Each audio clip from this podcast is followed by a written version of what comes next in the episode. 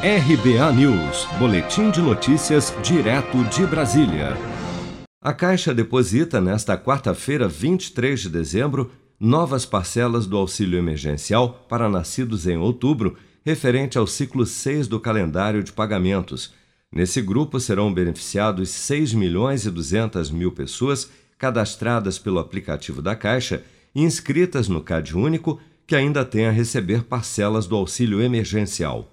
O saque em dinheiro do auxílio para este grupo só será liberado no dia 22 de janeiro de 2021, mas os valores já podem ser movimentados pelo aplicativo Caixa Tem.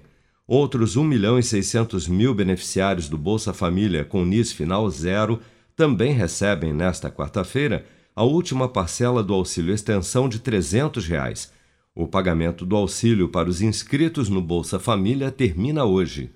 De acordo com um levantamento realizado pelo Datafolha no início de dezembro, o auxílio emergencial foi apontado como a única fonte de renda para 36% das famílias que receberam pelo menos uma parcela do benefício neste ano.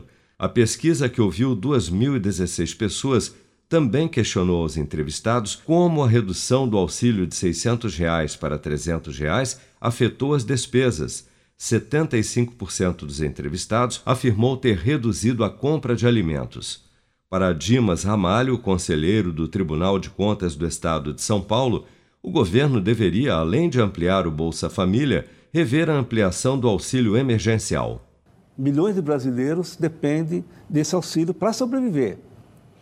Imagina ano que vem, quando ainda a pandemia estiver em alta, as pessoas com dificuldade de sair de casa, de trabalhar o desemprego crescendo cada vez mais e, e fim do auxílio de emergência, aí, como disse um economista, não pode ter o rombo.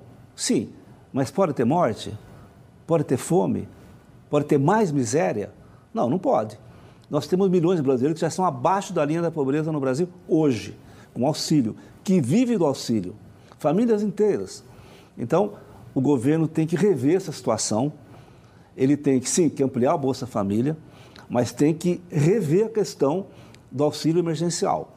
De acordo com projeção calculada pelo economista Daniel Duque do Instituto Brasileiro de Economia da Fundação Getúlio Vargas, a pobreza extrema deve atingir uma taxa entre 10 e 15% da população brasileira em janeiro de 2021.